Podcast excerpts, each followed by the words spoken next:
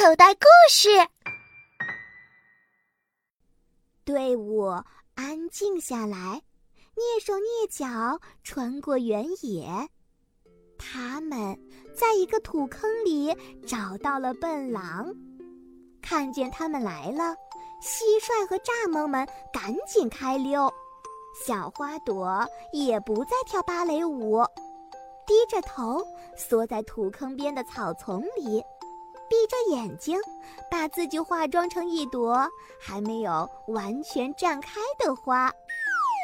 笨狼蜷缩在土坑里，睡得正香呢。他的嘴巴不时吧嗒几下，仿佛在梦里吃美味的食品。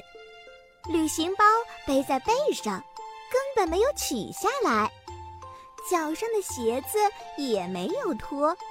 一根鞋带松开了，另一根胡乱地打了一个结。这一切都没有影响他的睡眠。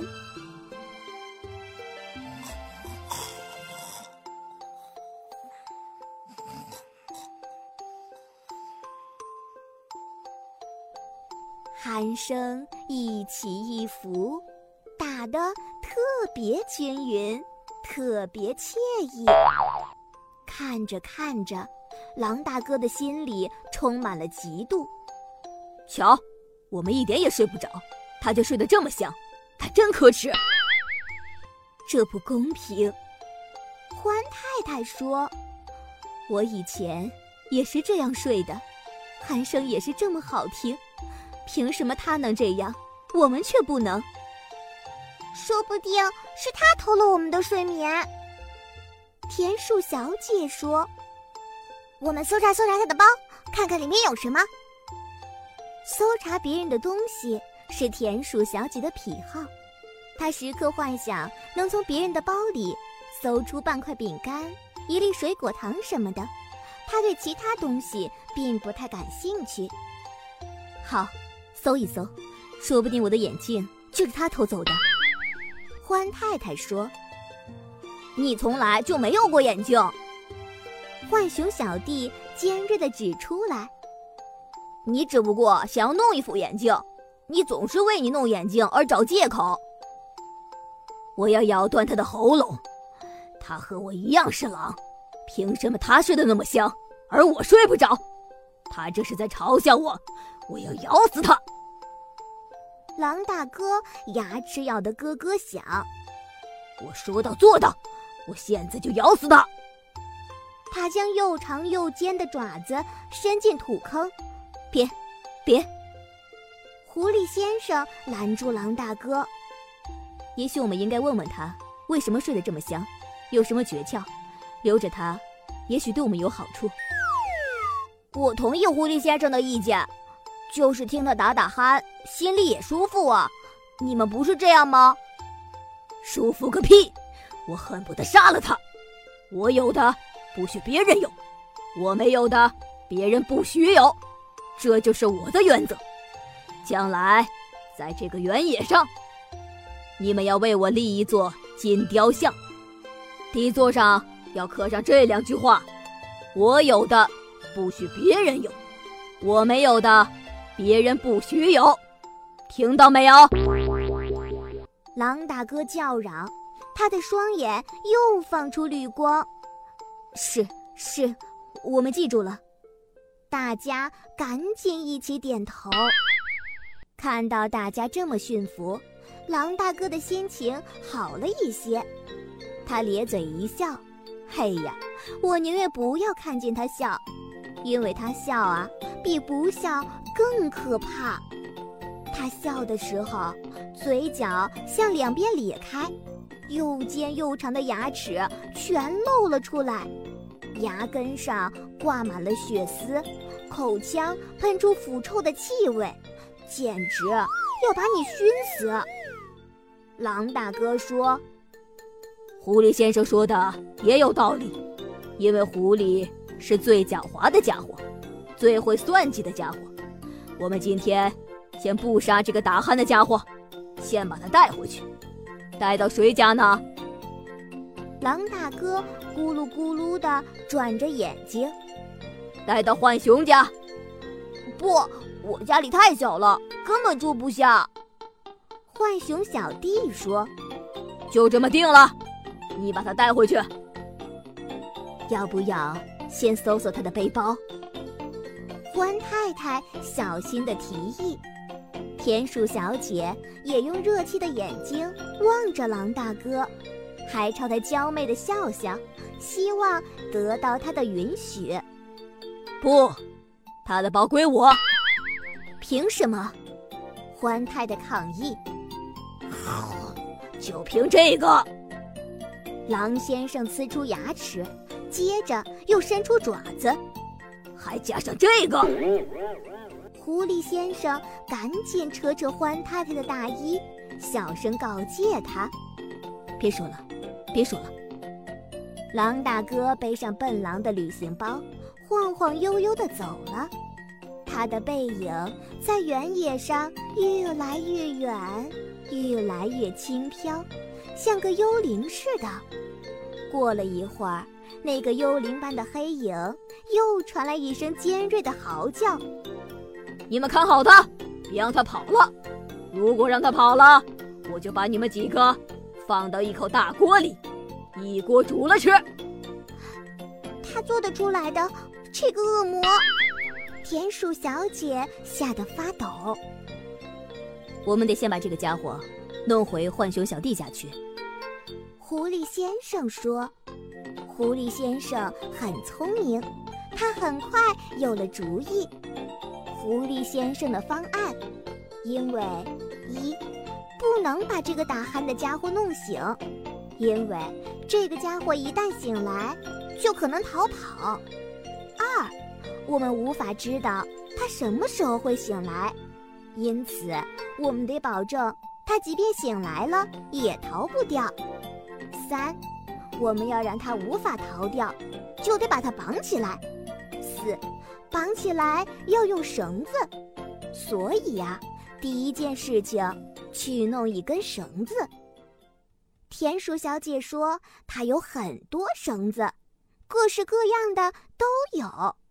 这主要是因为她平时喜欢满世界翻找，见到什么东西都会拖到自己家藏起来。狐狸先生让田鼠小姐回家去取绳子。田鼠小姐不愿意去，她担心独自一个穿过原野会被猫头鹰先生吃掉。田鼠小姐说的没错，因为现在就有一只猫头鹰先生坐在穿过田野的电线上，看着这边的动静。狐狸先生跑到马路边的一根电线杆下面。用两块石头敲着电线杆，让电线震动，给远处的猫头鹰先生发电报。有事相求，速来。猫头鹰先生一直在等着捕获田鼠小姐的机会，他想等大家散开，分头回家的时候再下手捕获田鼠小姐。接到狐狸先生的电报，他很不高兴。但它还是飞过来了。有什么事？猫头鹰先生扑棱着翅膀落下来，问道：“你瞧。”狐狸先生指着土坑中熟睡的笨狼，对猫头鹰先生说：“他睡得多香啊！整整一个晚上，他都在睡觉打呼噜。不管我们在旁边做什么，他都没有醒来。”猫头鹰先生用翅膀捂着自己的眼睛。哎，你别刺激我了，我刚刚才下定决心忘掉睡觉的事情。我打算这辈子再也不睡觉了，因为反正也睡不着。我觉得我已经有整整三辈子没睡过觉了。也许他能告诉我们要如何才能睡得着。狐狸先生说：“现在是一个机会。”嗯，有道理。猫头鹰先生点点头。你得帮我们。狐狸先生说：“我们需要一根绳子。我没有绳子。猫头鹰先生说：“田鼠小姐有绳子，但放在家里，请你帮忙去拿来。”田鼠小姐，你把家门钥匙给猫头鹰先生。你以为我傻呀？会去做这种引狼入室、自掘坟墓的事情？田鼠小姐尖叫。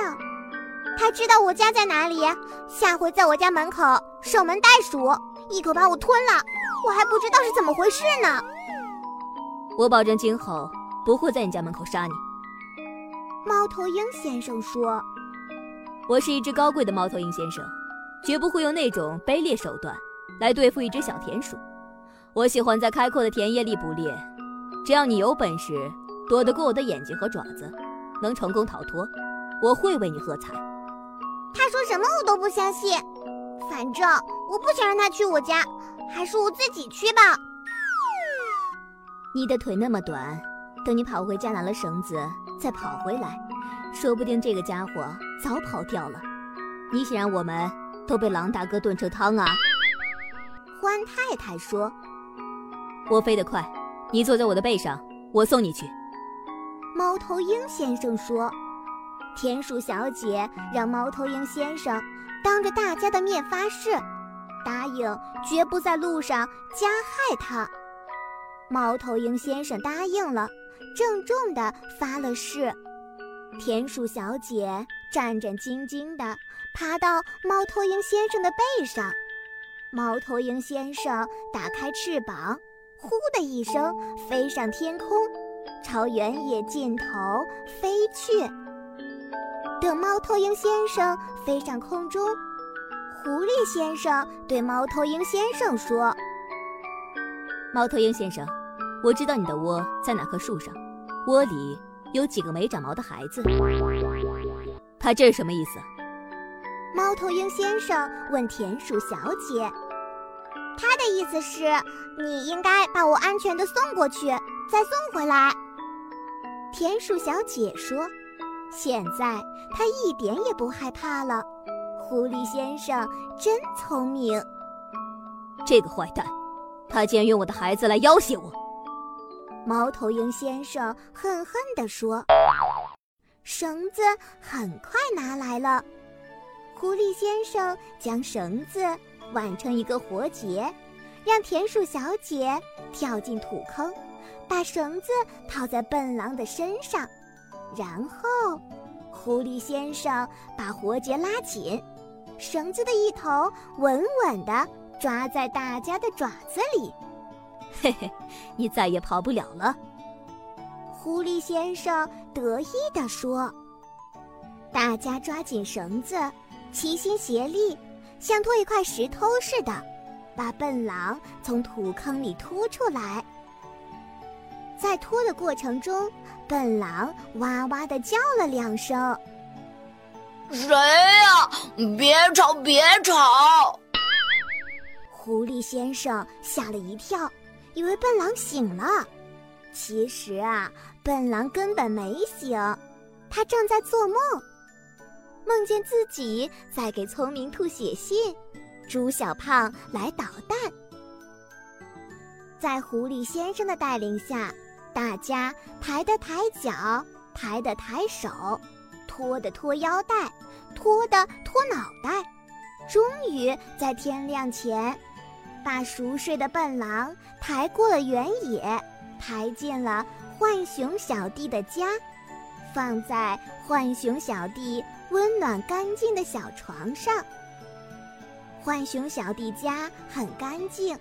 虽然浣熊小弟也患了失眠症，但他还是每天打扫自己的床，把床弄得干干净净，而且每天在干净的被窝里睡一会儿，假装打一会儿鼾。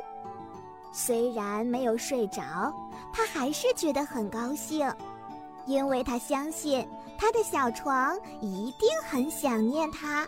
很愿意他睡，很喜欢听他的鼾声。浣熊小弟替笨狼脱掉鞋子和脏衣服，让他在床上躺得舒舒服服的。他把床头的灯开得很柔和，窗帘拉得严严实实的。小小的房间里回荡着笨狼的鼾声。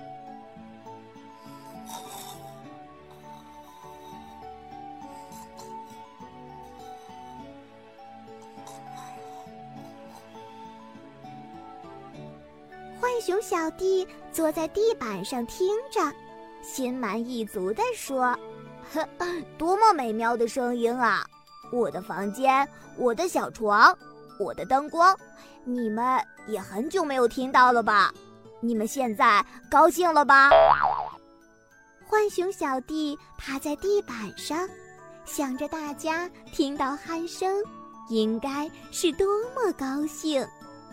他被失眠折磨得疲惫不堪的脸上，露出了快乐的笑容。慢慢的，浣熊小弟觉得自己在一种快乐里飞升起来了，轻轻的、飘飘的，非常舒服。